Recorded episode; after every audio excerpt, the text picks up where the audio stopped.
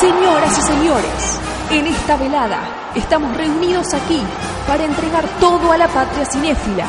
Estamos aquí para decirles que sin lugar a dudas, esto tiene que mejorar. Basta de alegorías, basta de románticos suicidas, basta de cine experimental. Nosotros somos lo que este país necesita. ¿Saben por qué? ¿Saben? Porque esto es BSO, Banda Sonora Original, temporada 8. Somos radio, Do I feel lucky? somos textos, Fill your hand, you son of a bitch! somos experiencias, No sequel for you. somos música. Dodge this. ¿A usted quién le paga? Un señor, ¿Cómo se llama? Pirulo. ¿Pirulo? ¿Pirulo qué más? No sé, todo el mundo le dice Pirulo. ¿Y usted quién es? Somos BSO, Banda Sonora Original.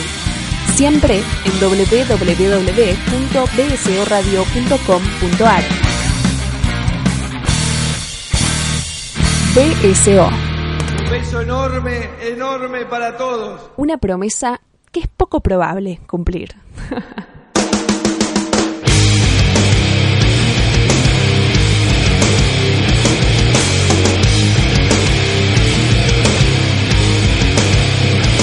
Señoras y señores, bienvenidos a una nueva entrega de banda sonora original. Estamos en otro otro jueves, un jueves muy particular, jueves santo, por lo menos cuando sale al aire este programa es el tercer jueves del mes de abril y como acostumbrábamos eh, el año pasado como nueva modalidad no solo los cuartos jueves son especiales para BCO, sino los terceros también. Hasta que terminemos con temporadas con todos especiales.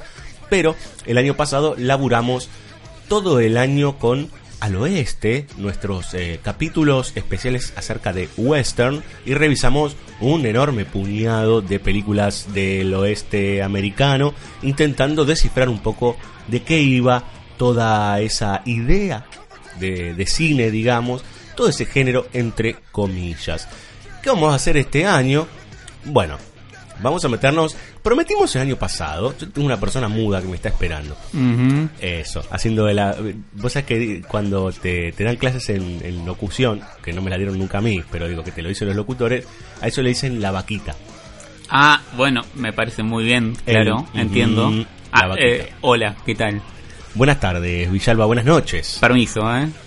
Eh, Billy Alba eh, estaba justo explicándole a la teleaudiencia, a la radioaudiencia, a la gente que está del otro lado. Qué bueno que me lo expliques porque, claro, yo recién eh, llego. Sí, recién entro Villalba al eh, estudio. estaba terminando de ver una película abajo, este, Lázaro Caliche estaba terminando de ver, eh, mientras preparábamos y preproducíamos lo que es BSO Noir. Serán los capítulos Noir de banda sonora original todos los meses, previos a lo que serían los especiales autores. A la pipetúa. A la, a la pipe, a la pipe sería. Ah, am, eh, no, yo nunca supe pronunciar francés. ¿No? Eh, Igual ya te está saliendo medio cordobés, pero bueno, dejémoslo. Chateau Richolet. Eh, ya te- claro, sí. Vamos a hacer un recorrido extenso durante todo este año. Creo que la tarea va a ser muchísimo más difícil que eh, al oeste, en la cual fue bastante difícil para seleccionar películas, para poder analizarlas, pensarlo históricamente, ya que en realidad decir cine negro es todo un tema. Pero, señoras y señores, antes de arrancar y de ponernos formales con todo esto, bienvenidos a BCO Noir.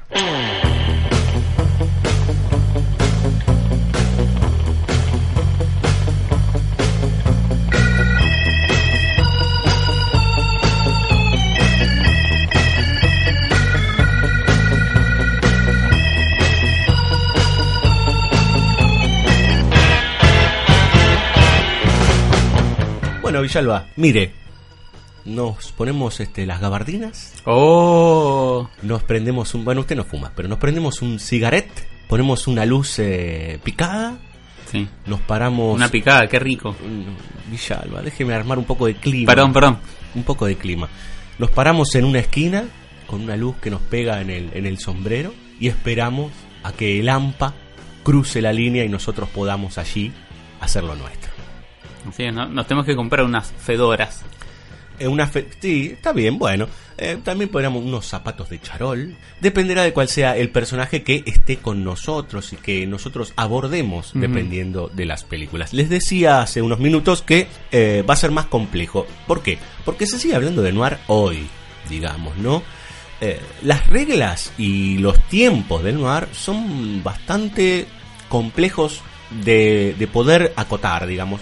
Vamos a armar nosotros, no es arbitrario del todo, pero sí vamos a tomar una época que es justamente la década de oro, la década, en realidad la, son dos décadas, son 20 años de oro del cine negro norteamericano y de- en algunos momentos volaremos o pasaremos por el Atlántico y nos moveremos por otros lares, donde sí. también se desarrolló de sobremanera esta idea de eh, el policial negro, ¿sí? que también estaba muy asociado a cierta literatura argentina, hay que decirlo, eh, que se desarrolló también en esa época.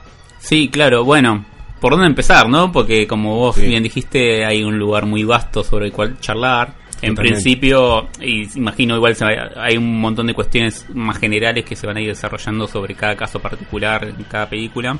Pero sí, primero hay un aspecto que tiene que ver con la herencia o la transmisión de la literatura al cine, de determinado aspecto policial. Ya eh, hablar de la literatura policial es ya meterse en problemas, obviamente. Sí, claro, porque por dónde Por tomar. dónde arrancar. Más, más allá de los orígenes precisos que uno siempre pueda nombrar como Poe y los cuentos del Chevalier, Chevalier Dupin o como se pronuncia en francés, usted sabe que no, no sé. Disculpe Sí. mi francés. Holmes, digamos, ¿no? Entre los detectives del siglo Claro, XIX. lo- los detectives del siglo XIX más racionales, menos de poner el cuerpo y lo que vamos a encontrar en la literatura negra y después como la subrama hardboiled existe. Exacto. que es la cuestión de poner el cuerpo, embarrarse, estar metido ya en, el chanchullo, en el asunto o en el crimen, que es lo que vamos a ir viendo en las distintas películas del noir, que si se quiere es como una de- uno de los rasgos distinguibles que tiene que ver con este detective, eh, que probablemente pueda no ser policía, Ujú. tenemos un caso en este capítulo, pero donde la forma de llegar a la verdad o la forma de ir des- desgranando el entuerto Deviene es- de esa, de esa tradición. deviene de esa tradición y es metiéndose, no queda Eh, otra. Exactamente.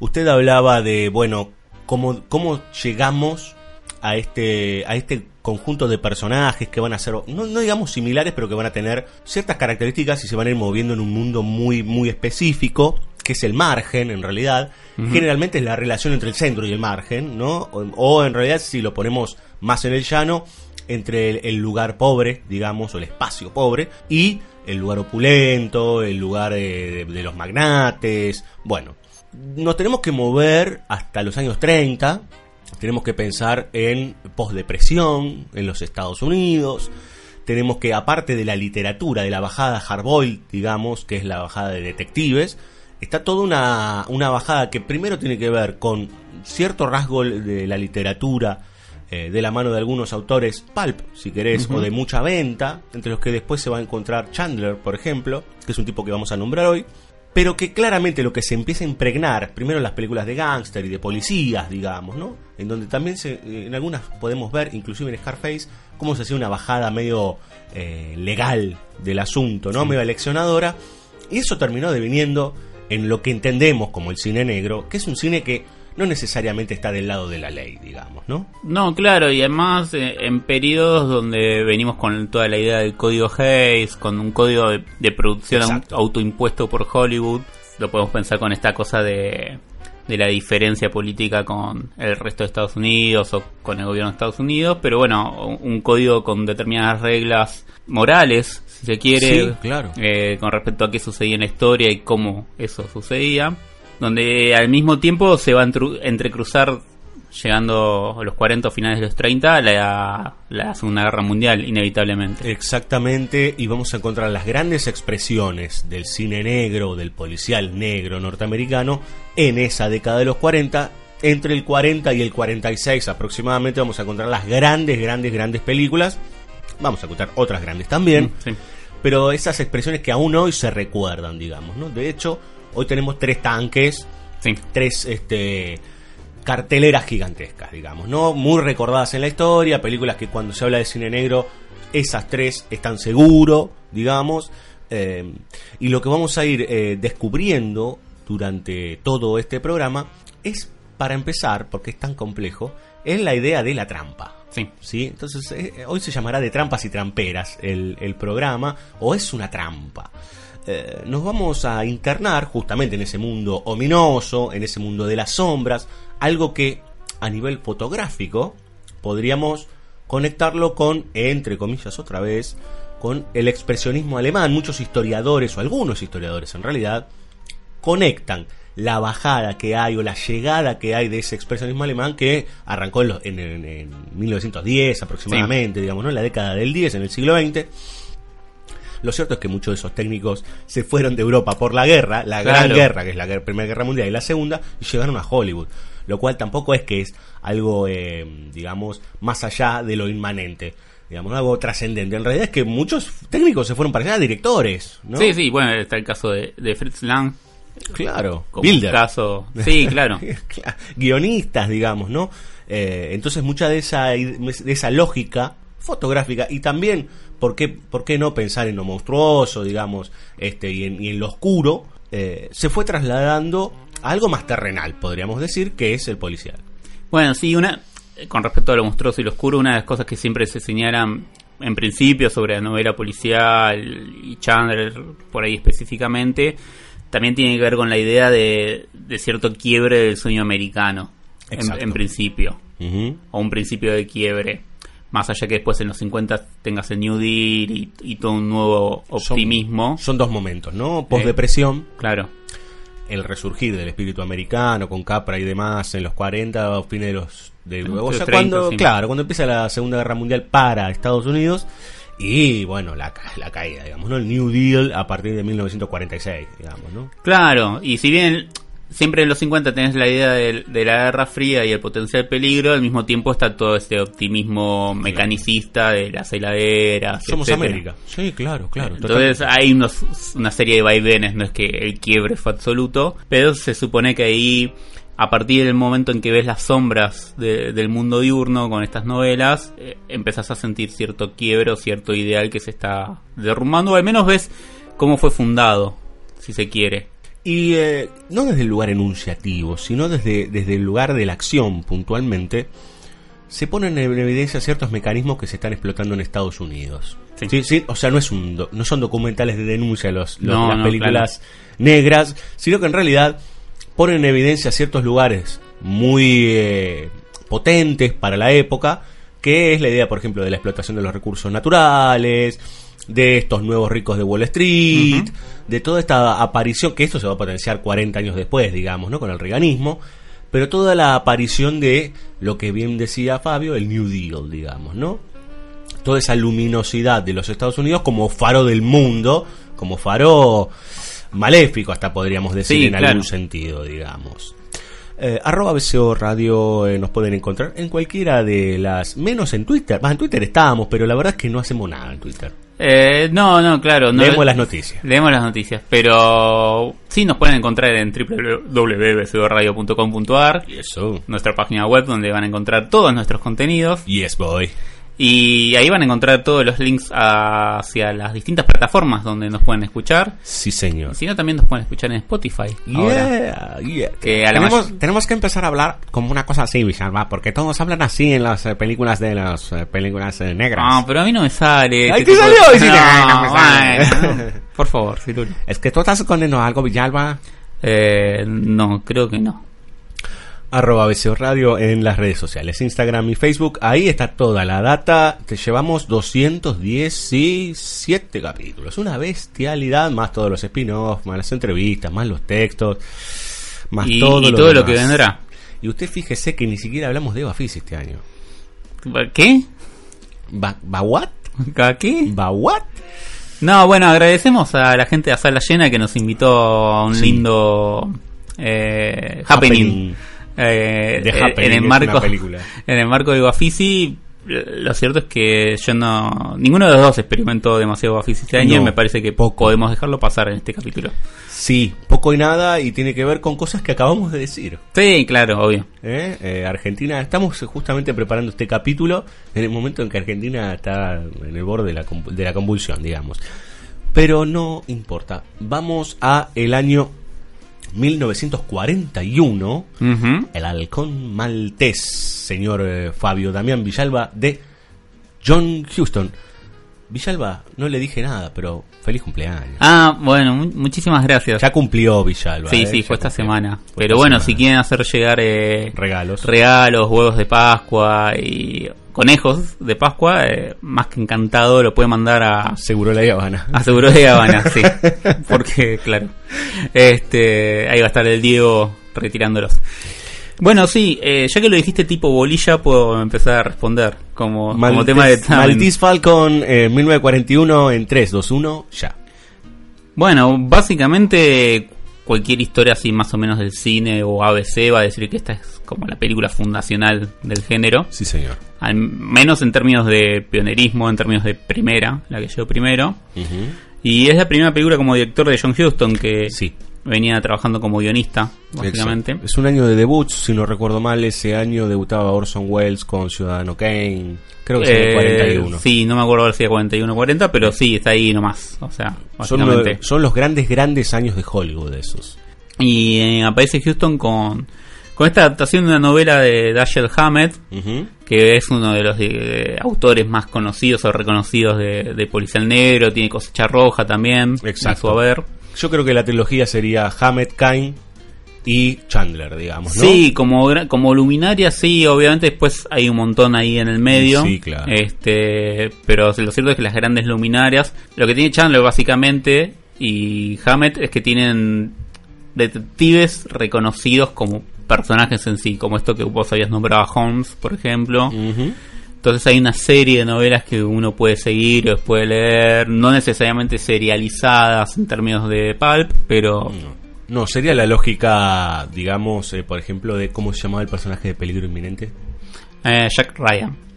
Sería la lógica como de Jack Ryan, digamos, ¿no? Son historias, pero que en realidad entre sí no tienen una conexión directa. Claro, ¿no? Son las aventuras de, podríamos decir, de alguna manera. exactamente. En este caso nos encontramos con una aventura de Sam Spade.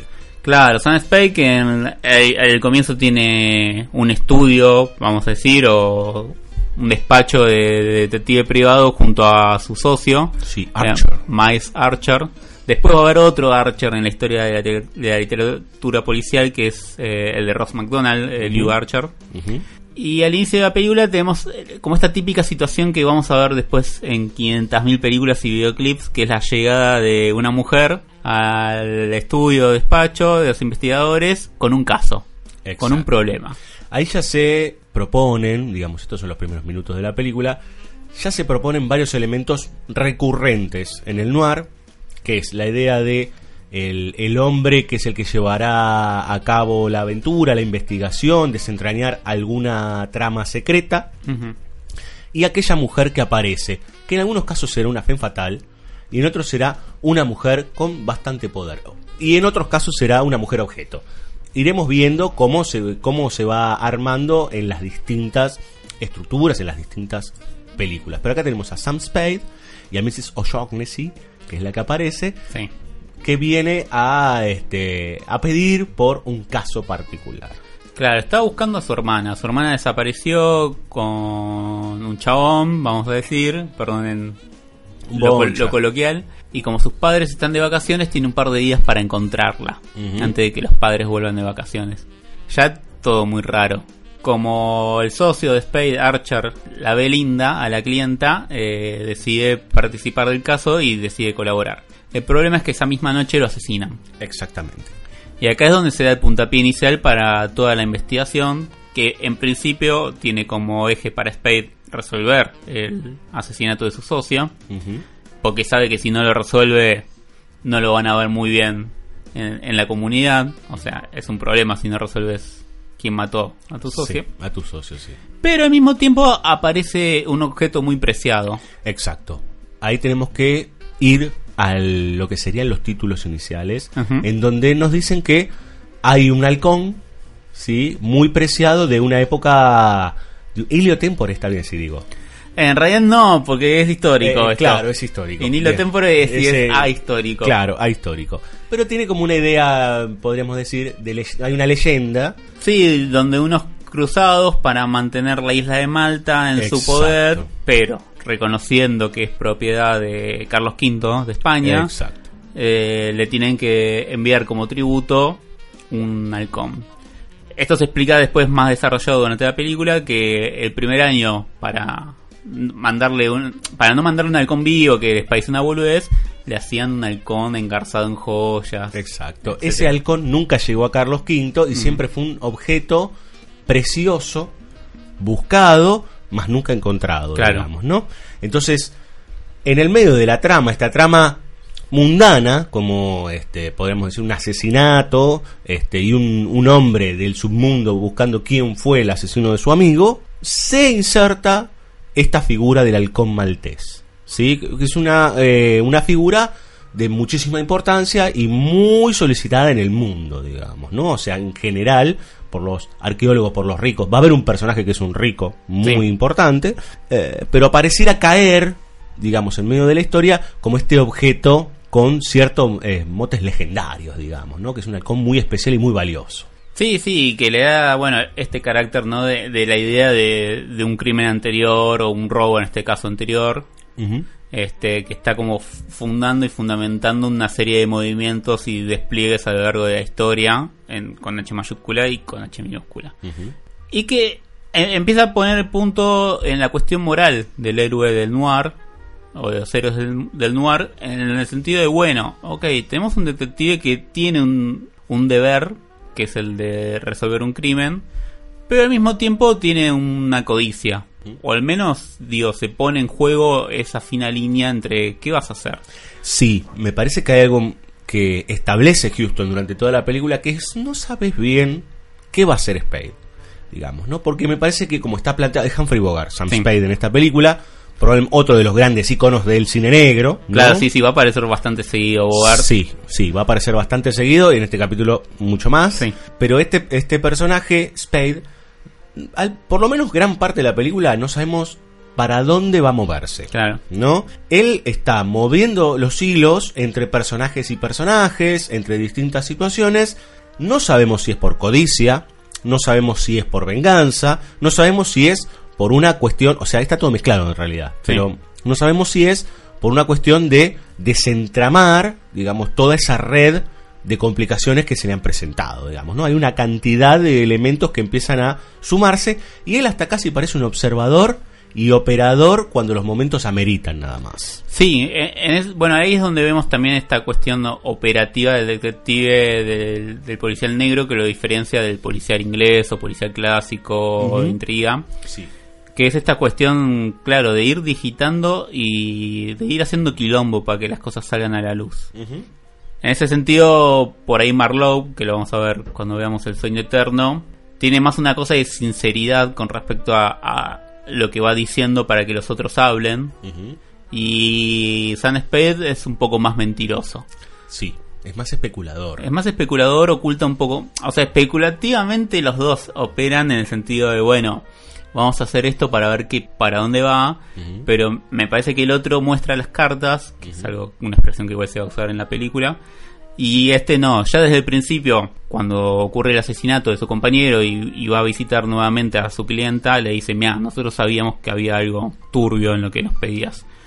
Nunca se nos dijo eso, No. lo podíamos suponer si querés, pero digo, ahí hay ya un, un lugar de ocultamiento hasta para con el espectador. Sí, y hasta te diría como una muestra de carácter del personaje, digamos, ¿no? Sí. De que sabe más que nosotros, sabe más que los demás, o por lo menos ese es el discurso, digamos, ¿no? Claro. Es la fachada.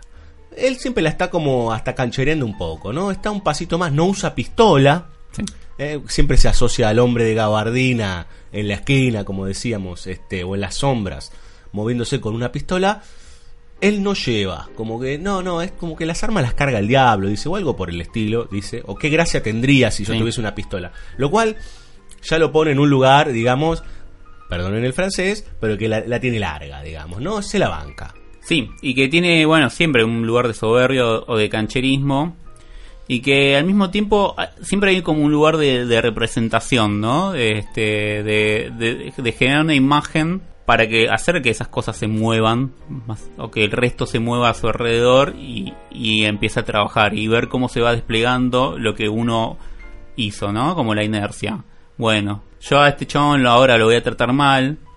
Por ejemplo, pienso en la escena del lobby del hotel, donde hay un pistolero que lo persigue cada tanto, lo tiene ahí. Sí, ac- aclaremos, eh, para, para que no oscurezca más en, en este Sí. noir. Pero que la trama se empieza a abrir cuando él se da cuenta que esta señora Jones en realidad parece ser una ladrona, no opera sola, hay un señor que se llama Cairo dando vueltas por ahí, este que pareciera ser, tiene como una cosa medio egipcia, no sabemos. Es Peter Lorre. Peter Lorre, este, con esos ojos grandes y, este, y tan expresionistas, podríamos decir, jugando con la palabra, y anda dando vueltas este señor rico, repleto de dinero, que viene buscando el halcón maltés desde hace muchísimo tiempo y que también se jacta de ser muy poderoso, digamos, ¿no? Claro, y que tiene un par de granujas a su cargo. Exacto. Uno es este, al que Spade maltrata, solo para estar seguro de que le va a llegar su comentario, su pedido de visitar al señor rico por parte de este malhechor.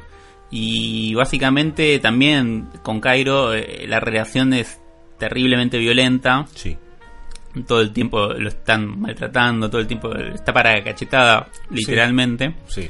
Y todo eso es justamente una, una serie de relaciones de poder que se van moviendo para ver a ver de dónde va a salir o emerger la verdad acerca de este caso. Que está todo alrededor del robo del halcón maltés. Exactamente. Por un lado, desentramar, o sea, darse cuenta qué pasó, quién mató eh, a Archer, digamos, al arquero. Pero por otro lado, se empieza a ser cada vez más importante, por codicia, qué pasa con el halcón maltés. ¿no? Eh, y esto se va haciendo una apilada que termina eh, en un gran blef, podríamos decir, al Claro. final, en donde, mm, bueno, si quieren bajen el volumen ahora y vuelvan en 30 segundos, todos se quedan sin el pan y sin la torta, digamos. Y a esta altura no, no creo que no puede ser spoiler que el halcón maltés que al No. menos el que consiguen en la película Una película de casi 80 años, sí, digamos, este no es el verdadero. ¿no? Eh, que bueno, ahí hay. Siempre me acuerdo de, de Borges que hablaba acerca de que la busca o la búsqueda hasta el siglo XIX-XX solía ser fortuita y que a partir del siglo XX siempre esta búsqueda era más infortuita donde no se encontraba lo que, lo que se estaba buscando. Las aventuras ya no se viven de la misma manera, digo, ya no son exploradores que están recorriendo nuevos continentes, son aventuras dentro de la ciudad, dentro de departamentos, esta básicamente es una película de departamentos, De interiores. de interiores. Sí. Y muchas veces es- eh, esa búsqueda no uno no llega a un lugar mejor que el que estaba cuando arrancó, sino más bien al contrario. Totalmente. Totalmente. Que, básicamente este es uno de esos casos. Sí, y de hecho me parece que, a ver, porque empieza a haber eh, en esa escalada que les decía, un momento en que se presume que va a llegar en un barco por un- una conexión con un tipo que estaba en Londres, con la Mrs. O'Shaughnessy, que en realidad era de Londres, también, o que estaba en Londres, va a llegar el halcón maltés. ¿Qué es el halcón maltés? Que parece que lo tenía un ruso, que se lo habían pagado. Sí. Bueno, se dan cuenta finalmente que lo que tienen en sus manos es falso. Y a mí me parece que es donde el carácter del halcón maltés, como tal, como objeto, cambia, digamos, ¿no? Sí. O sea, ya no es un objeto de codicia, sino que es un objeto hasta mítico, podríamos decir. Porque deja de, de ser físico, no sabemos dónde está, tiene un valor muy potente y genera ciertas conductas en aquellos que lo están buscando verdaderamente indeseables. Pero no sabemos dónde está, si existe. No, claro. si existe. No sabemos ¿no? si existe siquiera. Y bueno, sí, obviamente está este lugar mítico de que, bueno, es como Ulises que aún llegando a Í- a Ítaca no, o Ítaca no la reconoce y tiene que seguir buscándola, Nippur de la Galle, etcétera. Exacto. Los errantes. Eh, Acá bueno, sería un objeto errante. Claro, digamos, acá ¿no? cuando llegás y, y lo tuviste, pero no era lo que estabas buscando, vol- volvés a emprender la búsqueda. Que es básicamente lo que sucede con Cairo y, y el señor adinerado, Exacto. que se van hasta Estambul, creo que es. Ahora es- empecemos a buscar en Estambul, Estambul. digamos. ¿no? Hay, hay, hay como una lógica que después tal vez Spielberg va a agarrar un poquito, ¿no? De estos aventureros que se van por este el Medio Oriente en busca de esmeraldas perdidas, esmeraldas perdidas, y sí. otras y otras hierbas, digamos. Sí, y otra co- cosita que se puede agregar, que lo vamos a ir viendo en otras películas también, es esta cuestión de la, la reconstrucción fuera de campo de lo que sucedió, ¿no? De la urdimbre de la trama. Mm. Que en este caso en particular, como charlábamos fuera de- del aire, encuentra su lugar explicatorio hacia el final de la película, lo cual es una lástima. Siempre, siempre está bueno como bueno que uno pueda terminar de organizar la película sin necesidad de que venga Sam Spade y nos explique qué Sí, pasó. Sí, claro, claro. Este, Houston en boca de Sam Spade en tal caso. Claro, porque está, está ese lugar de, bueno, me la estás contando. Entonces hubo algo, hubo algo ahí que no terminó de estar preparado o cerrado si necesité del lugar explicativo. eh, que por suerte después en El Sueño Eterno no lo vamos a tener. Vamos a escuchar música. Por favor.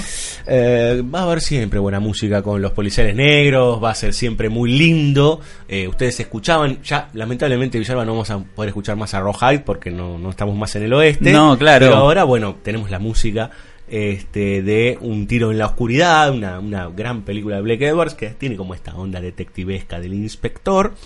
Vamos a escuchar a Adolf Deutsch, un tipo también medio olvidado por la historia, pero hizo pilas y pilas Sí. de películas de las grandes. Aquí lo hemos mencionado varias veces en BCO. Vamos a escuchar The Plot, parte de la banda sonora de El Halcón Maltés.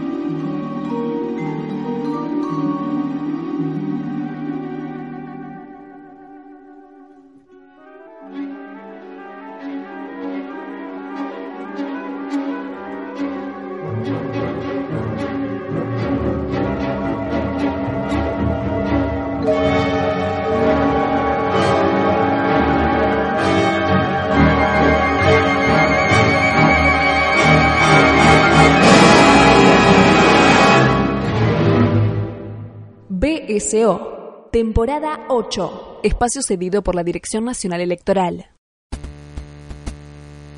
¿Cansado del pasado? Vote lista 800. Sarah Connor, presidenta. Of all the would-be fathers who came and went. Prometo que tomaré las armas para forjar un futuro mejor.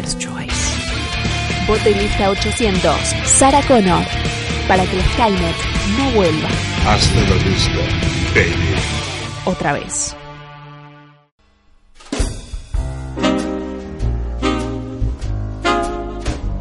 ¿Qué hace cuando no trabaja? Apuesto a las carreras. ¿Y no se dedica a las mujeres? Casi siempre estoy trabajando. ¿Y me podría incluir a mí? Usted me gusta. Bueno, me gusta oír eso, pero usted no lo demuestra. Usted tampoco. Hablando de caballos, a mí también me gusta apostar a los caballos. Pero antes miro cómo corren, si van por delante o por detrás. Me gusta saber qué los hace correr. ¿Y usted descubrió qué los hace correr? Creo que sí. Dígame. A usted le gusta ir al frente, tomar ventaja, descansar y luego volver a casa. Por lo que veo, a usted tampoco le gusta que le evalúen. Nadie lo logró. Dígame, evalúeme. Primero, tengo que ver cómo corre. Creo que tiene clase, pero no sé hasta dónde llegará. Eso dependerá del jinete.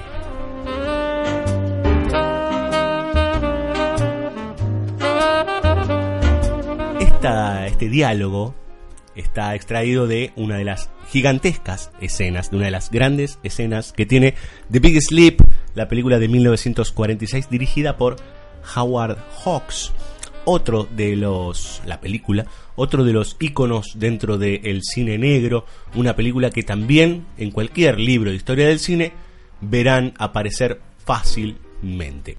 Los que hablaban eran Lauren Bacall y nada más y nada menos que Humphrey Bogart. Eh, así es, eh, Cirulo. Sí, gran película. Ya hemos hablado, o se ha hablado en este. Bueno, no exactamente en este mismo estudio. No. Pero en BCO, Sí. en el especial Hawks, que recomendamos que lo escuchen con el amigo Adrián Smukler. Sí, claro, tenemos una de las novelas más importantes y cual- cualquiera que busque más o menos los 10 libros de policial que tiene que leer, va a estar El Sueño Eterno inevitablemente de Chandler. Exacto, que es su, es su primera novela, si no recuerdo mal, del 39, ¿no? Y acá vamos a encontrar ya una particularidad detrás de cámaras, arranquemos por la minucia de afuera, donde hay una serie de guionistas y uno de ellos es William Faulkner, Sí. famoso novelista, El Rubio de la Furia, Absalón Absalón, etcétera, etcétera. Cabe destacar que en Hollywood sucedía mucho esto. Claro, donde me parece que justo también es una época que, que se está dando mucho esto de, bueno, traigamos nombres importantes donde siempre está el conocimiento de que en la interna había choques, no se llevaban bien. Pero es muy loco pensar que Faulkner estaba trabajando sobre una novela de Chandler cuando un par de años antes Chandler trabajó sobre una novela de otro, que Sí, es sí. Kane. Exacto. Este, y es como es una locura, porque una cosa es como, bueno, traes- trajiste al, al escritor para trabajar sobre su propia novela, otra cosa es tener un montón de escritores trabajando sobre las novelas de otros. Claro. Eso es claro. un delirio. O sea, hoy no lo podrías pensar nunca. No, la guerra de egos, digamos, ¿no? Que ya lo era, pero bueno, viste, andas a ver.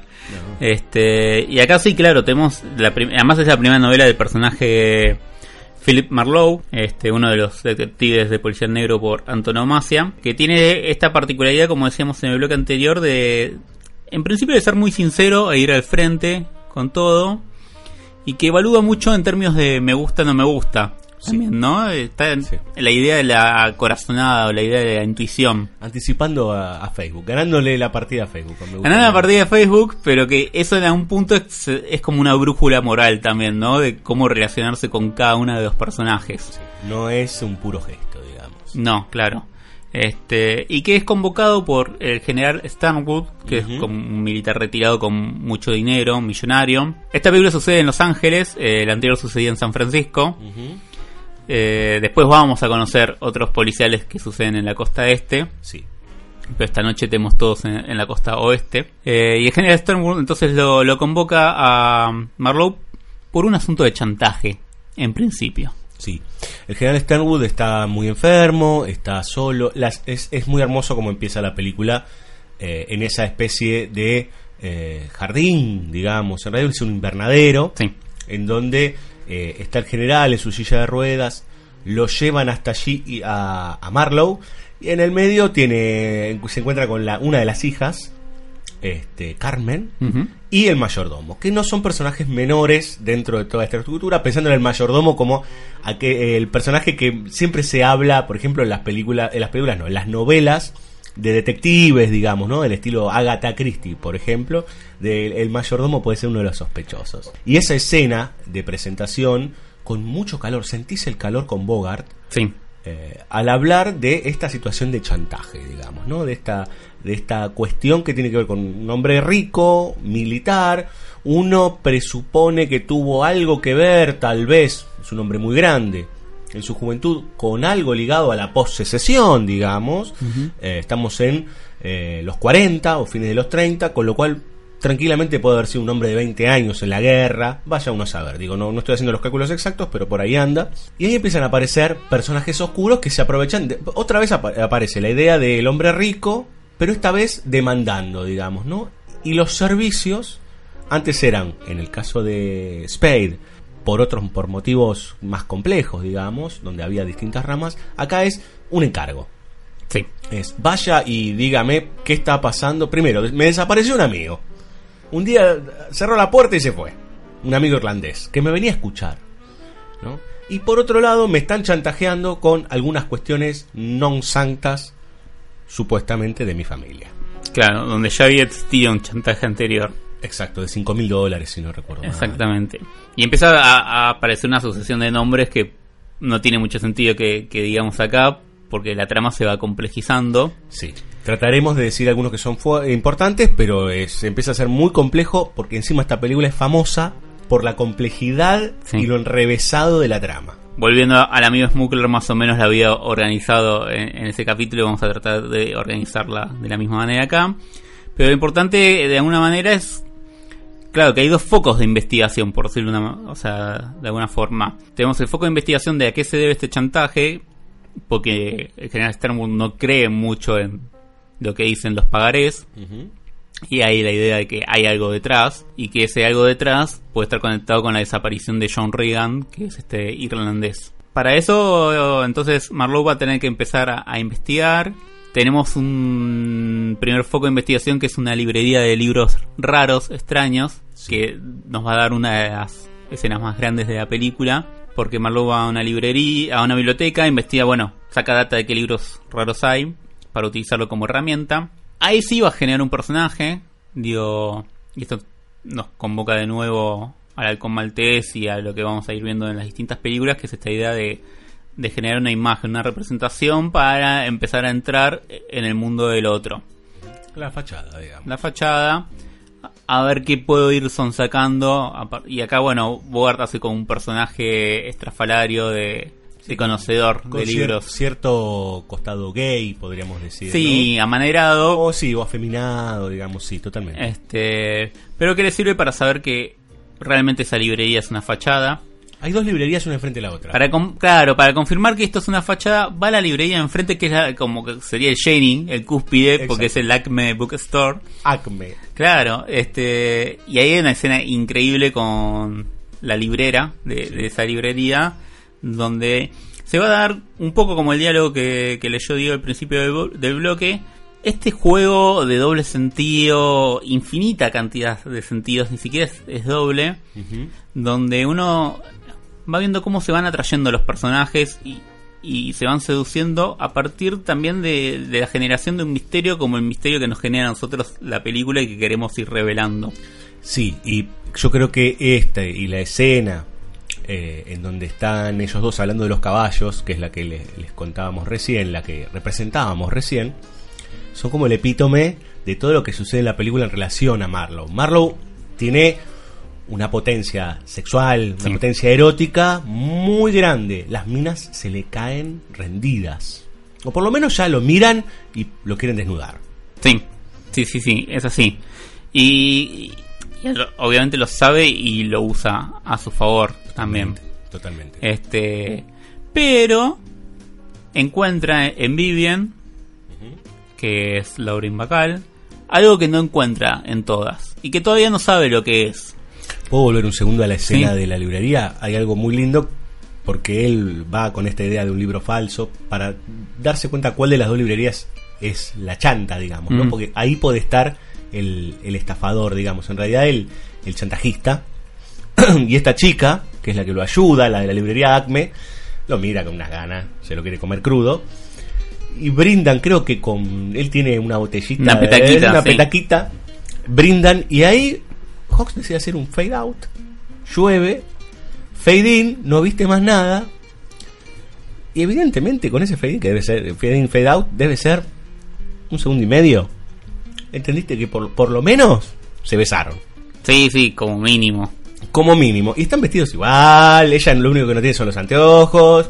eh, que se los había sacado. Que es hermoso. Pues ella se saca, se mira al espejo. Y él ya se da vuelta. Y él le dice, hello. Como diciendo, ¿de dónde? ¿Qué pasó? ¿No? Que eh, es este tipo de casos que cuando uno lee como el lugar común acerca del código o el lugar común acerca de la autocensura, censura de Hollywood, no lo puede entender porque vos ves esa escena y es totalmente clara en sus intenciones. Pero En- no está dicho. no está no Eso claro. código Hayes, bueno. Sí, sí, no, no es explícito, pero entendés que es un deseo sexual carnal y, y que mínimamente garcharon, o sea, Sí, sí, sí, sí, sí. Totalmente. sin em- digo, y tiene un nivel de potencia que probablemente muchas de las cosas que hoy ponemos en pantalla, Sí. que son totalmente explícitas y, y hasta burdas, no tienen. Eh, también hay un dato muy interesante y por eso quise volver. Es que en la gran mayoría de las mujeres que se van cruzando con Bogart, con Marlowe, en realidad, el personaje, Sí. sus gestos y, sus- y sus rostros son redondos, son más suaves. La única que tiene una cara más angulosa y mucho más filosa es Lauren Bacall, que interpreta a Vivian, Sí. la mujer que lo va a poner, no en jaque, pero sí le va a cambiar la perspectiva a Marlowe. ¿no? Va a ser la mujer distinta. Claro, y es la que, de alguna manera la que lo va a acompañar de sus aventuras. O sea, es la mujer fuerte que suele aparecer en las películas de Hawks, Exacto.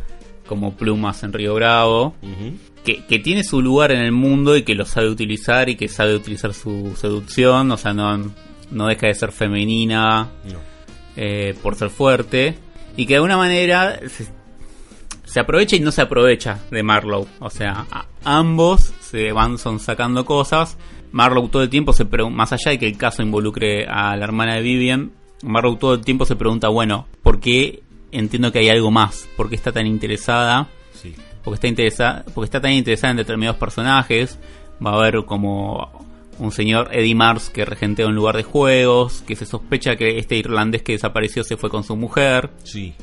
Sí, claro, la, la trama se va complejizando cada vez más, pero lo que es la base del primer conflicto, podemos decir que es el tipo que lo chantajeaba, a la hora de película se resolvió. Sí, Está resuelto. claro, sí, sí, lo que queda es esa otra lo- parte. Y la escena de los caballos es justo en ese momento, en donde, ah, inclusive no la leímos toda porque es más larga la Sí. escena, pero ella le dice, le da el cheque y le dice, ya está, caso cerrado. Yo creo que no. Caso cerrado. Lo, la mira con una cara Marlowe porque sabe que hay más atrás. Y me parece que ahí ya podemos encontrar una característica de personaje en él, que es que él va a ir a fondo Sí, él va a seguir honestamente. Digo, todas esas dudas que teníamos sobre el personaje que encarnaba Bogart en el Halcón Maltés, eh, acá, en The Spade, acá es distinto, ¿no? Eh, para. eh, también hay que decir, ¿no? Spade eh, juega con el as de espada, Sí. digamos, ¿no? Toda esa idea.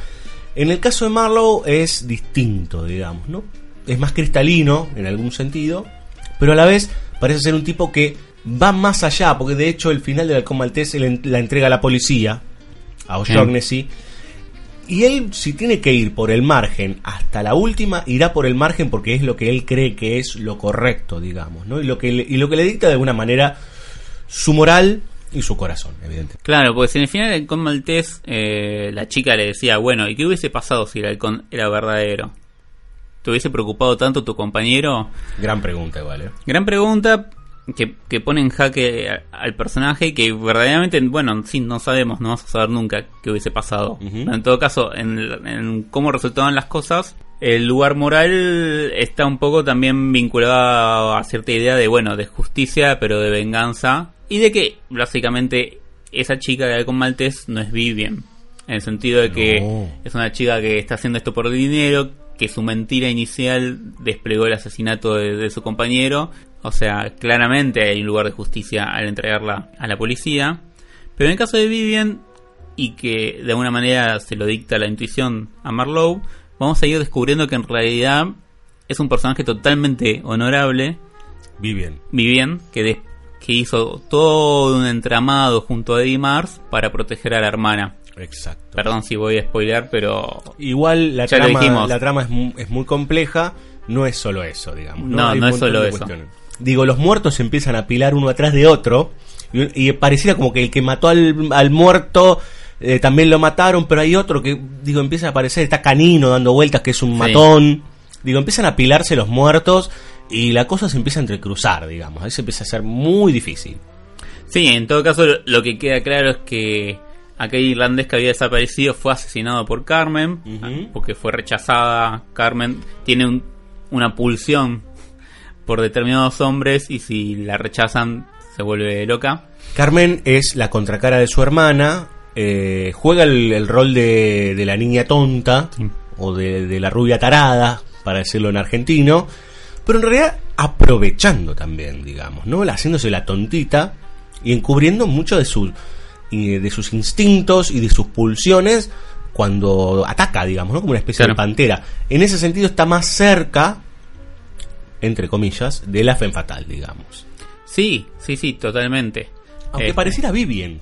Aunque parecía Vivian, y que, y que ambas, y- igual como lo dice el padre al principio de la película, ambas tienen conocimiento del mundo, ambas tienen vicios, etcétera, etcétera. En todo caso, lo que nos permite distinguirlas es que Vivian generó de nuevo todo un entramado para proteger a su hermana, y que es el entramado que tiene que resolver Marlowe, inevitablemente. y tomar una decisión al respecto. Y tomar una decisión al respecto que de nuevo nos pone eh, en la cuestión moral acerca de, bueno, cuál es el límite entre el bien y el mal y qué hay que hacer con esta persona. Que en el caso de Marlowe lo, lo que decide es, bueno, no entreguemos a Carmen a las autoridades. Una cuestión que no es fácil de resolver y que todo el tiempo nos podemos ir preguntando y repreguntando acerca de, bueno, ¿y por qué? y hasta y cuál es el límite y cuál es el punto en el que decidís que esto es lo correcto o no, pero donde decidís sostener una mentira o armás una pantalla para resguardar a alguien. Sin ser lo mismo, digo, me, hace acordar la idea de Rosewood o del corazón del mar, ¿no? Como quiénes son, bueno, nosotros los espectadores en principio, los que llegan a conocer esa verdad a través de este viaje que hicimos en la película. Sí. Eh, y el, El resto del mundo... El corazón del mar, Titanic, digamos, Robo, Claro, el Ciudadano Kane. Sí, perdón. Este... Por ahí alguno no la vio, Villano. No, sabe. no, es, es probable. Eh, donde, bueno, a través de, de este viaje en pos del descubrimiento de una verdad, accedemos a esa verdad. Esa verdad, obviamente, representa algo mucho más grande que nosotros, pero bueno, el resto del mundo no, no, no lo va a saber. Para el resto del mundo va a seguir siendo otra cosa. Exacto. Me parece que también en esta película se hace evidente, sucedía también en el halcón maltés, la relación del detective privado con la policía o con los instrumentos legales de la democracia, podríamos decir, con el poder judicial, con el poder eh, policial, ¿no? Sí. Este, en el halcón maltés hay una, una relación directa, en esta también. Acá hay una situación de compañerismo, porque parece que en realidad en algún momento él estuvo en esas instituciones. Claro, sí, y lo echaron por desobediente. Claro, por, por ser un tipo que, bueno, que iba al, al- al frente de más, digamos, ¿no? Eh, como que no era políticamente correcto. Y en la otra hay una relación casi hasta a veces de De enfrentamiento. una relación de enfrentamiento entre, entre lo que sería la legalidad y el, el detective privado. Que cabe aclarar que esto no es tan claro acá en Argentina, pero parece que en esa época, no lo sé ahora, el, det- el detective privado tenía una licencia Sí. y laburaba aparte, era un laburo, no, no es que tenía que ser policía, digamos, no, o sea, era un tipo que tenía una oficina y se ocupaba de asuntos eh, turbios.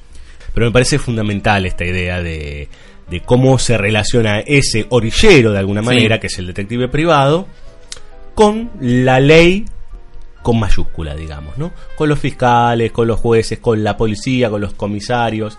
Este es un detective que cobra, está muy lejos de ser el, el canchero que era Sam Sí. Spade, y lo fajan. Digamos, ¿no? O sea, lo agarran dos matones, dos gangsters, y lo dejan ahí tirado, pobrecito, y ahí hay un personaje muy lindo que lo persigue también a él que se llama Jones, Sí. que es el mismo actor del halcón maltés que también hace de matón, que hace como de estos matones inocentes, ¿no? De estos pibes que se metieron en un lugar que verdaderamente ni siquiera terminan de comprender. Vamos a escuchar música. Vamos.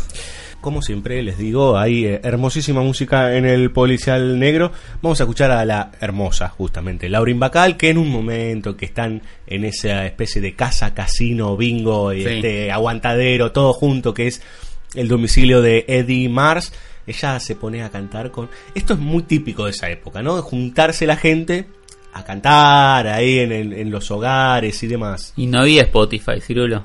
No, no, bueno. a- con suerte había vinilo. Claro. Pasta había, mirá, mirá lo que te digo.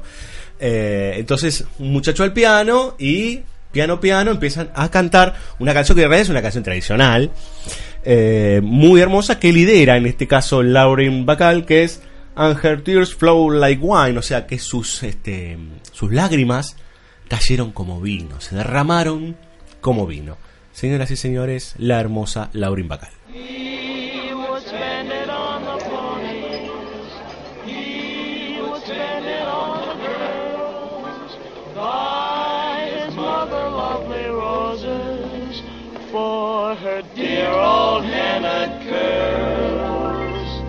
But when his wife said, Sweetie, what did you get for me?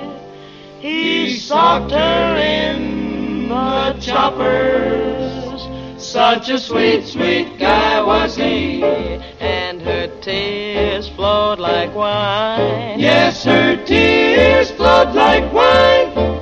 She's a real sad tomato. She's a busted Valentine. Knows her mama done told her that a man is darned unkind. I'm a telling you, mister. I'm telling you, mister. She was a sob, sob sister. Sob, sob sister. Lying on a pillow. Weeping like a willow. My, oh, my, how that baby could cry. BSO, temporada 8, espacio cedido por la Dirección Nacional Electoral. ¿Usted quiere más acción? ¿Quiere que la cosa se ponga seria? I don't know what you want. Debes saber algo. Si no me votas, te buscaré, I will find you te encontraré and I will kill you. y te mataré. Vote o muera. Liam Neeson, presidente mundial. Lista 1114. Un camión que te pega de lleno.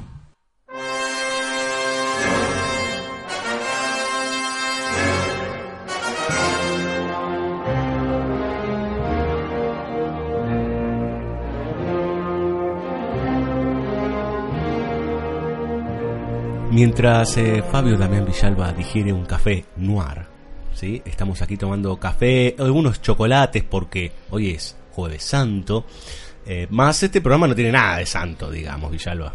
No, pero es un chocolate oscuro con un café negro. Dark. Dark, vamos a ponernos. Eh, Villalba, última película de la noche. Eh, seguramente los próximos capítulos tendrán, como venimos haciendo con estos eh, jueves especiales, los próximos capítulos tendrán cuatro películas. Veremos cómo, cómo hacemos las selecciones. Ya tenemos un tándem, a ver, un tándem no, un grupo gigantesco de Sí. películas negras que digo ha sido una tarea ardua poder separarlas y encontrar eh, temáticas el, el western era mucho más fácil Sí, este, lo que pasa es también era muy difícil encontrar una cuarta que, que, acompañase. presentación. Sí, sí, sí. Porque en realidad esta tercera que la estamos ahí teniendo ahí medio en gateras aunque usted la nombró así sucintamente la dijo eh, que está muy bien igual porque no, no habíamos pautado ponerla como sorpresa pero en realidad eh, son eh, pilares digamos no Sí. son películas muy reconocidas que nos parecen el puntapié sobre todo porque tienen muchos de los elementos vamos a ponerlo en estos términos arquetípicos Sí. de la estructura del policial negro o del cine negro. Tercera película de la noche, Pacto de Sangre, alias Double Indemnity, Sí. título original de esta película que se basa en una novela de Kane, justamente, y que, como usted bien decía, Don Villalba la adaptó Billy Wilder, o Billy Wilder, como les guste decirlo, para mí es Wilder. Y es siempre alemán. la W sí, eh, en Alemania o en Austria, porque además es austríaco este justo, me parece. Eh, sí, era del, del Imperio Austrohúngaro. Era por ahí.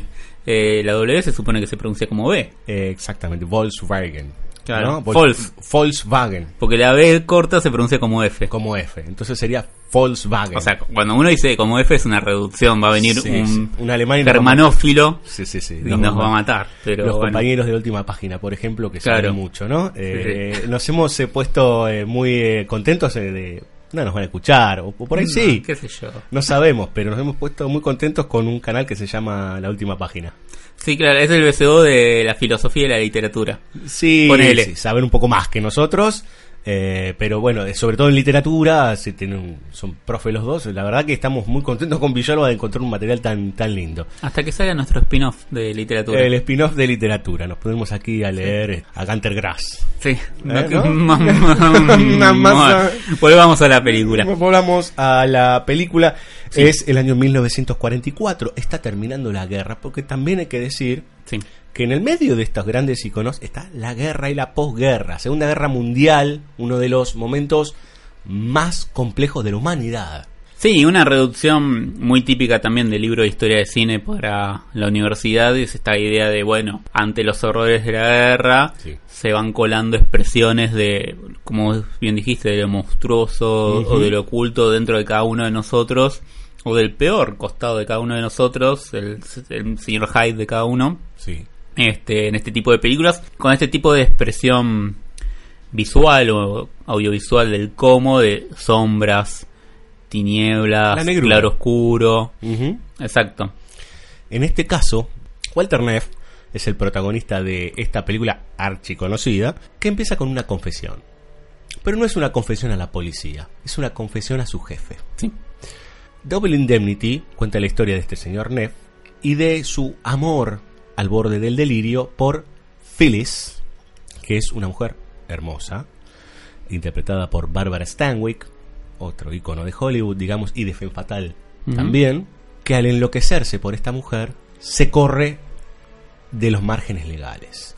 Él trabaja para una empresa de seguros, es un, es un vendedor de seguros y a la vez funciona como investigador, digamos, ¿no? Sí. Con su jefe, que es Keys, se escribe Keyes, o sea, Sí. llaves, ¿m? interpretado por otro grande, que es Edward G. Robinson. Sí. Este señor que va a vender eh, un seguro, o en realidad a renovar unos seguros a la familia Dietrichson, hablábamos fuera del aire con Villalba que un realizador argentino tomó el apellido Dietrich, este, lo, lo acortó, el Dietrichson, para ponerlo en la película El Aura. Eh, se nota la influencia de esta película, eh, por lo menos en esa segunda, en esa segunda obra y última de Bielinski. Sí, además hay como un fanatismo declarado de Bielinski. Está la famosa frase de yo no creo en Dios, creo en Billy Wilder, Sí. este, de Fabián Bielinski. Exactamente. Este hombre que, que se mete, claro, ser vendedor de seguros, que es algo que hemos visto en millones de películas norteamericanas, la idea del seguro de vida, riesgo contra terceros y demás, que también existe en nuestro país, pero que el- la idea de la gente es muy patente en la sociedad americana. Estamos en los 40, estamos llegando al New Deal, en donde aparecen un montón de estas cuestiones que tienen que ver con lo- las nuevas eh, estructuras dentro de este mundo nuevo legal, digamos, ¿no? El protegete y ganate un mango en el caso de que se muera tu marido, o protegete si te caes de y te ganas una guita, o sea, ganas guita muriéndote o accidentándote, digamos, ¿no? Más allá de la desgracia, como el juego de, de canjear por dinero las desgracias, ¿no? Lo cual despierta una serie de perversiones en nosotros los humanos que tienen que ver básicamente con la codicia. Y la codicia va a ser uno de los motores de Pacto de Sangre. ¿Por qué? Porque Neff se vuelve loco por Phyllis. Phyllis es la típica femme fatal que poco a poquito primero lo seduce de una, él se vuelve loco. Él es una especie de macho seductor, eh, interpretado por eh, Fred McMurray. por Fred McMurray, que estuvo en la Argentina en un festival de cine de Mar del Plata. Sí, En me la época de Perón. Me acuerdo, sí, sí. No me acuerdo porque haya estado, claramente. No, no, ninguno de nosotros Porque, claro, está en uno de los videos de Un Mar de Plata. Exacto, en una premiación está Fred McMurray. Eh, y este hombre enloquecido toma la decisión, él es uno de los mejores agentes de Pacific, que es esta empresa de seguros, Sí. toma la decisión de hacer una chantada. Y ahí es cuando se descalabra todo, digamos, ¿no? Ahí es cuando pasa al margen. Es cuando ahí casi que se sustenta el capítulo con la trampa, digamos, ¿no? Venimos hablando de trampas y de hombres que quieren desentramar esas estructuras y aquí encontramos a un constructor de trama, digamos, ¿no? Y todo lo que implica es como si ahora nosotros somos los culpables y tenemos que ir moviéndonos en un acto de identificación, obviamente, ¿no? Sí. Tenemos que ir moviéndonos para ver si nos descubren o no nos descubren. Pensaba una cosita muy lateral, que también es lateral en la película, pero que tiene que ver con algo que dijimos antes de, de la idea histórica o el- del recuperar histórico de o de los lugares o de los hechos, que tiene que ver que la voz en off de Neff al principio nos cuenta que bueno, la casa donde viven los Dietrichson es una casa cara de determinado estilo colonial que Sí. viene, no sé, de determinada época de California Lo mide en plata. y lo mide en plata. Exacto. Pero hay, Fundamental para la película eso, que todo esté medido en guita. pero está como esta conciencia histórica y si uno piensa en la idea de codicia y piensa en la idea de oro en California y la relación de Estados Unidos con México y esas tierras, etcétera, etcétera. Bueno, de nuevo, hay algo ahí que subyace Que inevitablemente se va desplegando, que no es la trama principal, pero que uno si quiere seguramente va a poder encontrar como unos hilos. Puedo encontrar elementos fundantes de codicia otrora, en otros Claro. tiempos, Es, digamos, ¿no? es como la idea de, bueno, no, no, no podemos pensar en Buenos Aires sin tener la idea de que fue un puerto pirata. Exacto. O sea, no pirata en términos ingleses, ¿no? Pero... No, no, claro, un- claro. Un puerto paralelo. Este, y nos constituye de alguna manera, inevitablemente. Este, y sí, acá tenemos a Neff que como tiene este vínculo tan cercano y entrañable con Case, Su jefe. con su jefe, al mismo tiempo tiene este conocimiento por, con el cual va a pecar, por decirlo de una manera, porque va a, a servirle ese conocimiento, lo va a desviar, o sea, eso que servía para desentramar eh, la trampa de aquellos que querían ganar de a la empresa de seguros, acá, bueno, todos esos conocimientos se van a utilizar para armar el plan perfecto.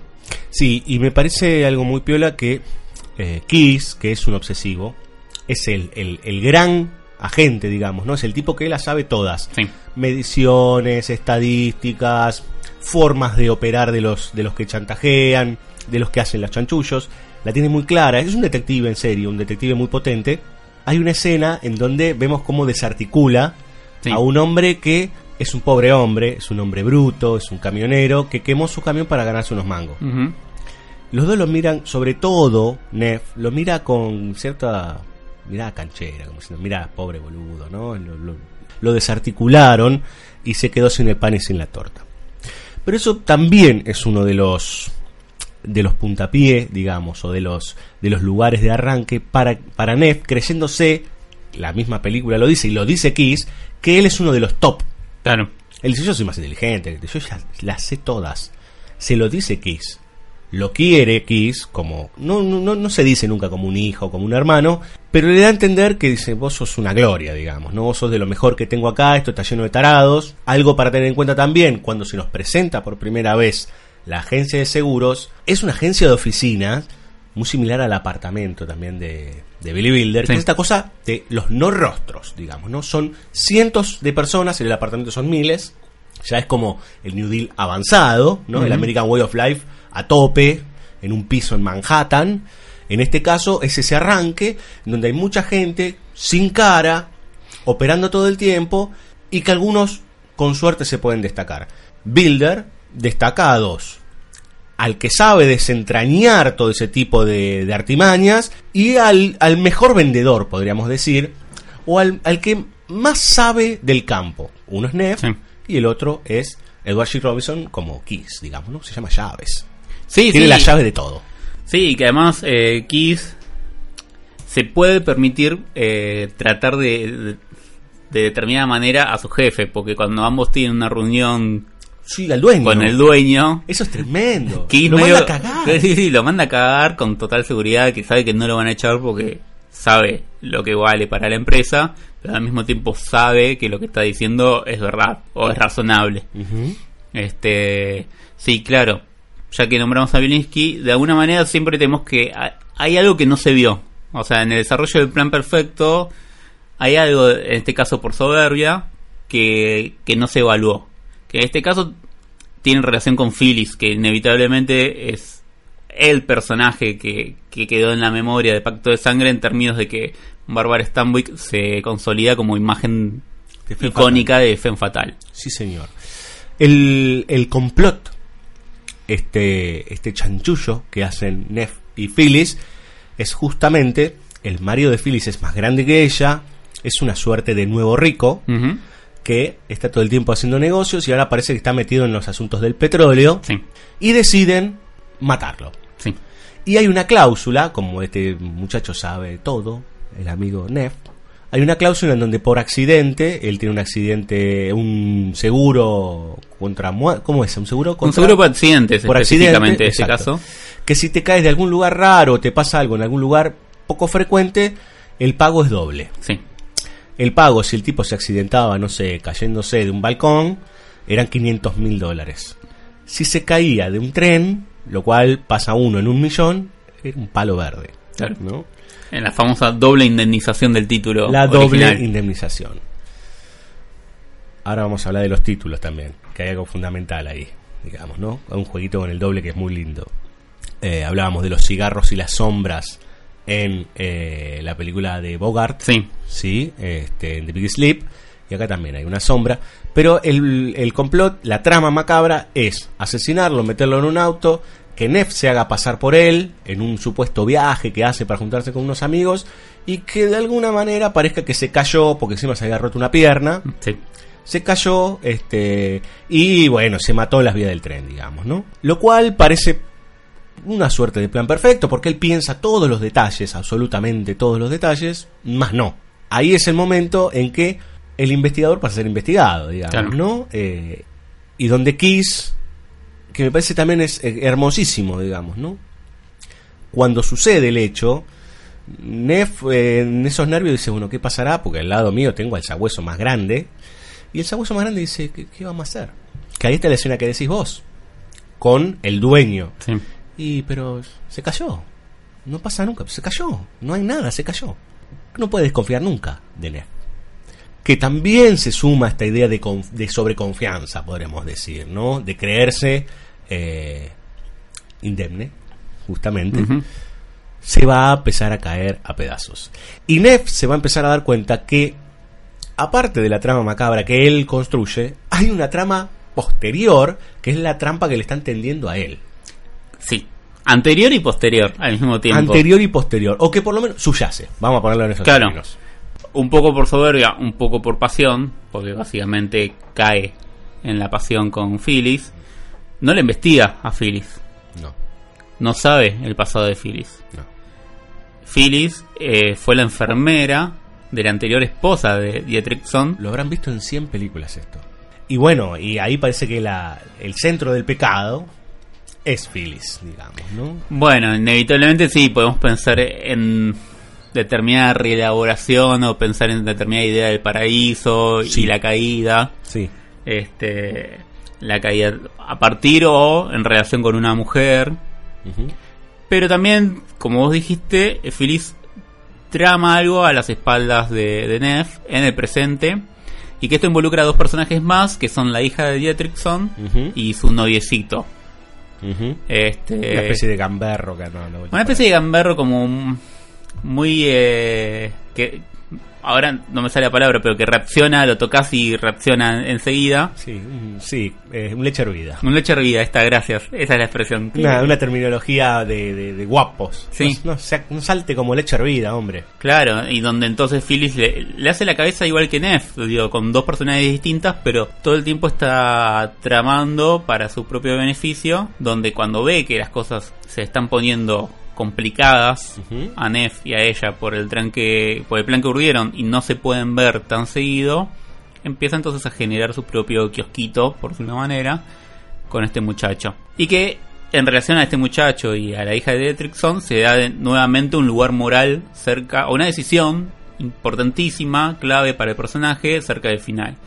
¿Por qué? Porque Neff tiene la posibilidad de mandar en cana a este pibe y lavarse las manos, ¿no? Zafar él, mata a Phyllis y puede generar esta historia, como dijimos que Marlowe genera una nueva historia para sostener la inocencia de Carmen. Tranquilamente Neff podría crear una historia para sostener su inocencia. Sin embargo, hay una idea de que se pudo haber ido enamorando de la hija de Dietrichson, o al menos la fue conociendo y, y fue recuperando cierta humanidad, vamos a decir. Donde decide proteger a este muchacho. Muchacho que por otra parte está construido de manera tal que nos caiga mal, o sea. Sí, hay donde un, uno. un dato hermoso. Cuando la hija de Dietrichson lo presenta verbalmente, dice, él estudiaba medicina, pero lo tuvo que dejar porque no tenía más dinero. Sí. Lo cual define al personaje per se, digamos, es un pibe que se tuvo que dedicar básicamente a la calle porque las cosas se complicaron, pero quería ser médico, elemento, por ejemplo, o profesión aspiracional típica, eh, pero por otro lado también es un rasgo de la época, ¿no? Tuvo que ir a la orilla. Sí. Quedó en la orilla, digamos. Mirá qué chiquitito, y ya tenés cómo armado ese personaje que, si estos están en el margen, Neff, Phyllis y demás, en realidad está más al margen. Sí, Porque sí. es un pobre pibe, es, es el, se lo presenta así, es el pibe parado en el poste de la esquina. Sí, donde su actitud es lo que nos lleva digo, a... Y donde en el momento clave, donde podría cerrar su trampa, eh, Neff decide salvarlo. Sí. Y empieza un camino de redención hacia el final de la película, que tiene que ver con esta decisión basal para su vida y con la idea de la confesión. Totalmente. Confesión y piedad final, digamos, ¿no? Eh, la película, igual que la otra gran obra de Billy Wilder que es Sunset Boulevard, es un gran flashback. Claro. Empieza con, hablábamos también con Villalba antes de empezar este bloque, de ese auto zigzagueando por Sí. la, en la madrugada que va surcando en esas calles vacías hasta que vuelve a, a Pacific, a la agencia de seguros, a la empresa de seguros, y ahí graba en, yo no recuerdo cómo se llaman estos aparatos. Gramófono. Son- sí, o, o son eh, unos magazines o algo por el estilo, que son estos, estos cilindros Sí. De grabación de sonido de esa época, donde se confiesa. Y le habla directamente a Kiss. Eh, en el mismo aparato donde Kiss Sí. registra las pistas, él decide grabar toda su confesión y contar la historia a él y a nosotros, obviamente, ¿no? Y ese final que bien vos decís, ese cierre, cuando él sigue hablando y se da cuenta que Kiss está atrás. Sí. Y lo está escuchando, ¿no? Y toda, porque aparte no, no lo comentamos, pero es un personaje Kiss, un tipo que es un neurótico, que nunca puede prender su cigarro y el que tiene pulso, en esa época existían los, este, los cerillos que se prendían con cualquier cosa, le prende los, este, los cigarros, eh, ahí está completamente distinto en esa escena, ¿no? Como ha cambiado, hay una pesadumbre muy grande en él, casi no emite palabra, lo deja seguir, eh, Neff está herido, Sí, está herido de muerte. recibió un tiro de Phyllis, Phyllis murió, también es una escena tremenda, ¿no? La muerte de Phyllis en ese abrazo, ¿no? Que después lo veremos en mil películas también, Sí. ¿no? El disparo fuera de cuadro. Y hay un momento de debilidad en Neff que dice, "Me- todavía me puedo escapar. Pues ya llaman a la policía y demás. Ya se está muriendo y queda ahí en el marco de la puerta, tirado, se agacha. La, la estoy escribiendo porque es hermosa. Sí, sí. Se agacha eh, eh, Kiss y le prende por primera vez en toda la película el último cigarro que se va a fumar. Y ahí hay una. eh, La estructura de ese, de ese plano es la piedad, digamos, ¿no? Sí. La famosa pietad que siempre nosotros citamos, que aparece en muchas películas, o por lo menos en las películas trascendentes. Y acá, este hombre, que a cualquiera condenaba cuando lo encontraba haciendo un chanchullo, con este tiene el último acto de piedad, digamos, ¿no? El acto más pequeño que puede existir, que es prenderle un cigarro, pero quedarse ahí hasta que muera y, bueno, y ni el tiro del final, digamos, ¿no? No, no está el lugar, no sé, más carpenteriano de te doy 10 minutos, como en Sí. vampiros. Sí, sí. Digo, son, son distintos personajes, son distintos, distintas formas de ver el mundo, pero como vos bien decís, hay, hay un lugar de, bueno, igual te tengo un aprecio que, que sobrepasa esta cagada que te mandaste. Sí, porque de hecho cuando, cuando Neff se levanta y dice, cuando se desespera, se da cuenta que va a venir la policía y empieza a moverse, dice, bueno, me, me- me voy. Y él le dice, no, no vas a llegar ni al ascensor. Claro. no vas a llegar en el ascensor y efectivamente no llega ni a la puerta, digamos, ¿no? No es que lo para, no es que lo quiere detener. Él hace lo, lo mínimo indispensable. No sabemos, yo no recuerdo si llama a él o llamaron los tipos que estaban ahí. Eh, eso no lo Claro. recordamos, pero que me parece que es fundamental también. Pero me da la sensación que también él en ese espacio lo reserva para su amigo. Que ha hecho la peor de todas, digamos, ¿no? Y que, bueno, le cuesta la vida. Y que esa mujer le cuesta la vida. De alguna manera, esa mujer le cuesta la vida y a ambos dos les cuesta la vida la codicia. Algo que será un motor en muchas de las películas que veremos a lo largo de BSO Noir durante este año. Sí, totalmente. Bueno, si, si en el western tenemos esta idea fundacional de la generación o la creación de una primera comunidad que representaba, eh, en el mejor de los casos, los ideales, acá es donde ya tenemos una comunidad formada y donde empezamos a ver determinadas degradaciones. Exacto. Que son inevitables, somos humanos, y donde muchos de estos pecados capitales van apareciendo y, y van generando estos problemas. Eh, ya es más complejo, digamos, ¿no? O sea, ya ahora eh, estás ahí adentro. Sí, y que de nuevo, bueno, se vuelve a comprobar esta idea de, del final feliz falso, o sea, y de todos los lugares comunes alrededor de las películas de cine clásico falsos, donde aun cuando puedas proteger a, a Carmen como en el sueño eterno, es totalmente terrible lo, que- lo que estás haciendo, o sea, lo que estás fundamentando. La pregunta es cómo, cómo convivirían, ¿no? Pregunta, por ejemplo, para Vértigo también, digamos. ¿no? Mucho más trágico. ¿Cómo conviviría esa pareja, digamos, ¿no? Claro. Sí, sí, ¿cómo va a ser la vida de Marlowe y Stanwood? Claro. De Vivian, digamos, ¿no? Ellos dos. Conviviendo con eso. Digamos, ¿no? Es, es- es algo complejo, digo. Sí. Y si hubieran este, salido indemnes y se hubieran quedado con la plata, ¿cómo hubieran vivido eh, Neff y Phyllis? Claro. Sabiendo las personalidades de ambos, digamos. ¿Cómo Sí. no se clavaría un puñal en la espalda a alguno de los dos en algún momento? Sí, o pienso en los que quedan vivos, la hija de Dietrichson y el chico. Por más que reciban, ponele, una indemnización o lo que sea, como ¿cómo, cómo convivís con la muerte de, de tu padre orquestada de esa manera? Exacto. Sí, claro, no son vidas fáciles las que plantean. Vamos a escuchar un poco de música, eh, Billy Alba, Miklos Roxa. Vio que hablábamos de los tipos que venían de, Sí, de sí, la claro. Europa. Bueno, uno es Billy Biller, Ujú. obviamente, y Miklos Roxa también, que compone la banda sonora de Double Indemnity. Me olvidé de algo, de hablar de los títulos. Hay una sombra que camina con las muletas y se va acercando hacia el espectador. Sí.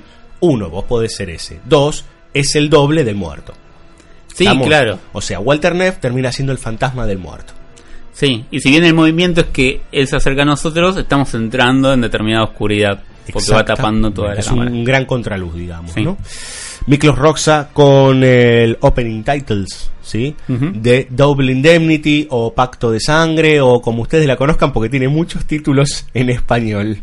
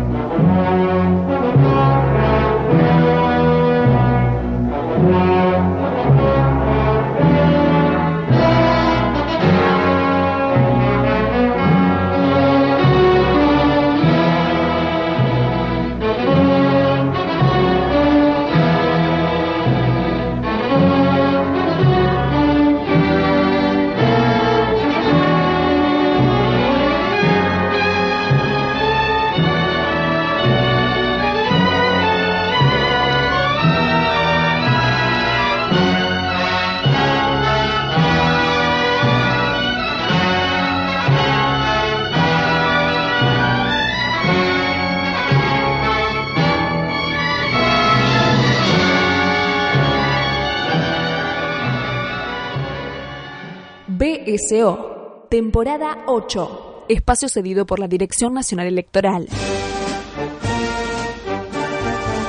Vote lista negra. Anakin Skywalker presidente. La fuerza. Eso que siempre estará contigo mientras yo te deje. Por nuestros hijos. Por nuestros nietos. Bueno, los míos no. Vote lista negra. Anakin Skywalker presidente. Por una república I must obey my master. En llamas.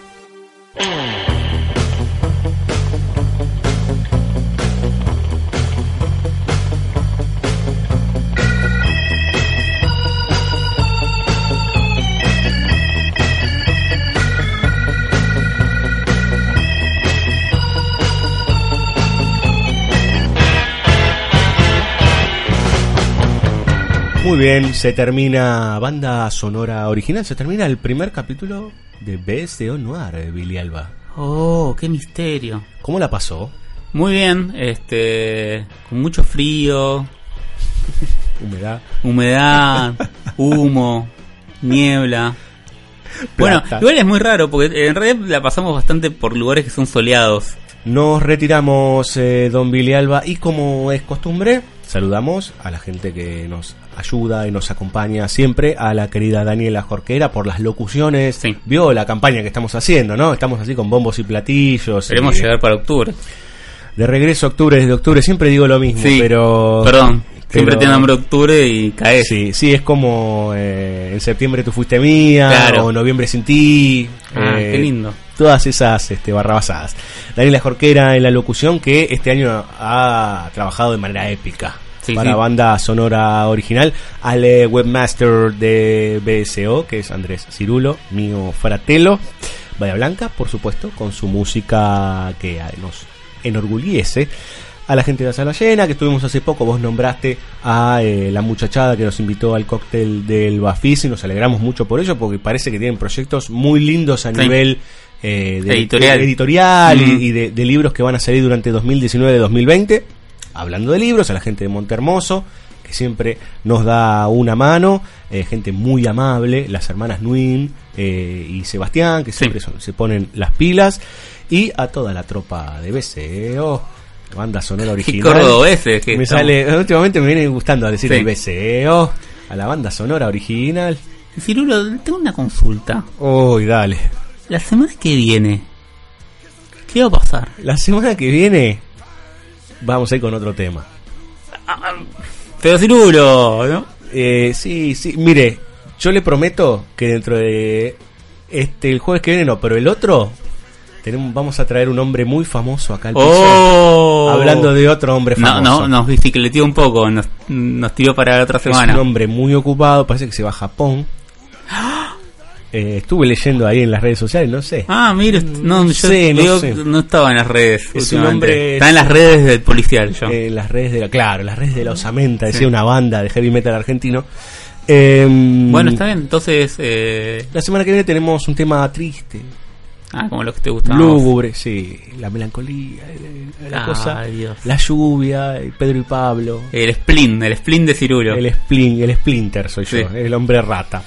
Yo eh, quiero hacer un par de, de menciones eh, antes que nos vayamos en esta hermosura de capítulo que ha salido hoy, creemos, lo dirán ustedes del otro lado, pero nosotros estamos contentos. Sí, claro. Así que eh, sucedió hace unos días nomás que hubo un tráiler de Star Wars, parece que se termina todo, Villalba. No, se termina el mundo, no sé. Yo pensando en quienes escuchan BCO, eh, no, no puedo hablar mucho porque después me matan, así que... Ah, bueno. Este- Ah, claro, claro. Está bien, bueno, en este momento algunos pueden bajar el volumen. Sí. Lo cierto es que estamos como así como, oh my god. Sí, claro, y yo tengo para mencionar que hoy, en este momento que estamos eh, grabando esto, en esta fecha se estrenó un nuevo tráiler de Sebastián Borstein y que por suerte no lo vi. Ajá. Bien. Qué importante. Sí. ¿No? Es como un Pero momento me- trascendental. Me ¿no? parecía fundamental Es como que me hayas contado que viste, no sé, 4x4. o- No, bueno, vi mi obra maestra que... bueno, Es. Bueno, el webmaster Sí. de- va todos los miércoles al cine, o casi todos los miércoles al cine. ese- él tiene su tarjeta que va, este, va a ver lo que hay. ¿Sí? Eh, Mire usted, no sabía. el- el- el- hace un tiempito que lo viene haciendo el, joven webmaster Cirulo. Eh, y entre las cosas que había, mm, tenía para elegir entre Shazam Sí. y 4x4. Ay, no, no escuchó nuestro spin-off. Parece Bueno. que no. Eh, por lo tanto, y bueno, pero no podía escuchar nuestro spin-off sin haber visto Shazam. Bueno, ¿no? está bien, sí. Pero lo cierto es que vio 4x4 y me mandó un mensaje como diciendo no sé qué vi. Digamos, no. no- Bueno, vio que acá el cine argentino es más metido de suyo y, Sí. y en las publicaciones de Sebastián Gentile. Yo- no, yo no me quiero meter tanto, pero bueno, algún día... Sí, lo, lo lastimoso es que este tipo de películas son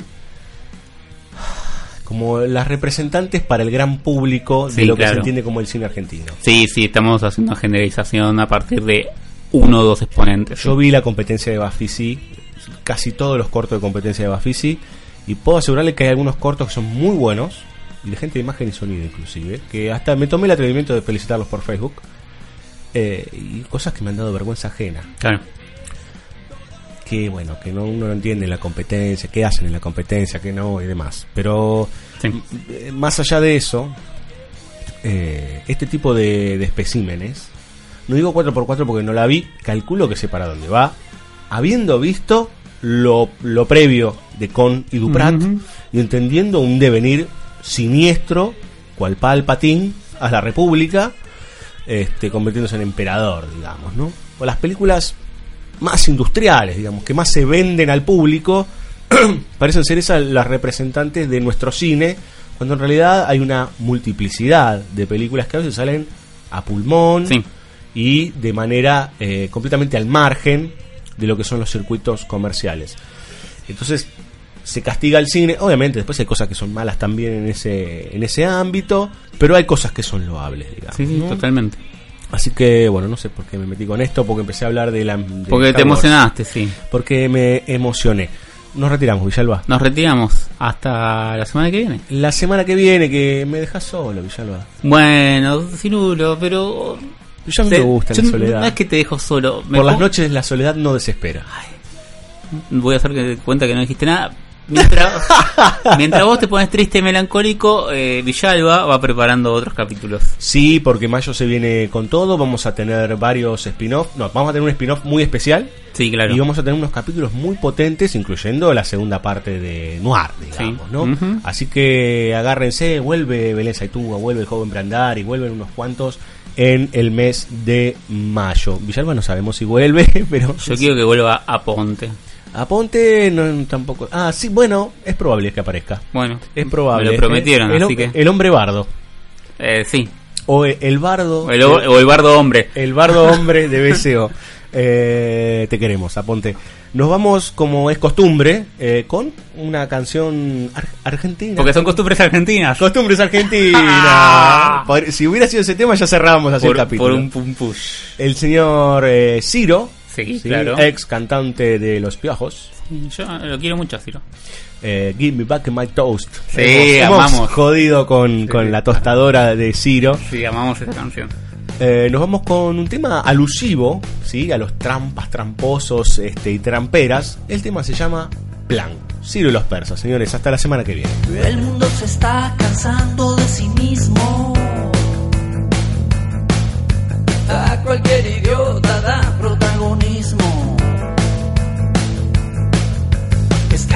las redes, muerden lo que digas. Todos contra todos, busca tu guarida. ¿Cuál es el plan?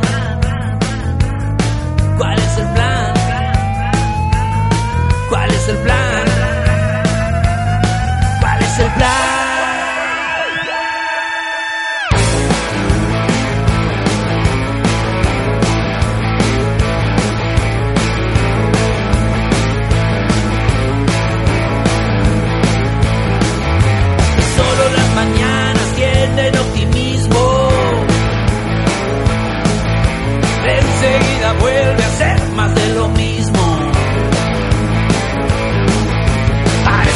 vecino vuelve a ser racista.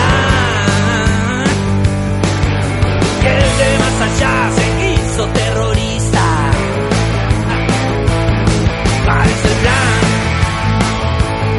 Parece el plan.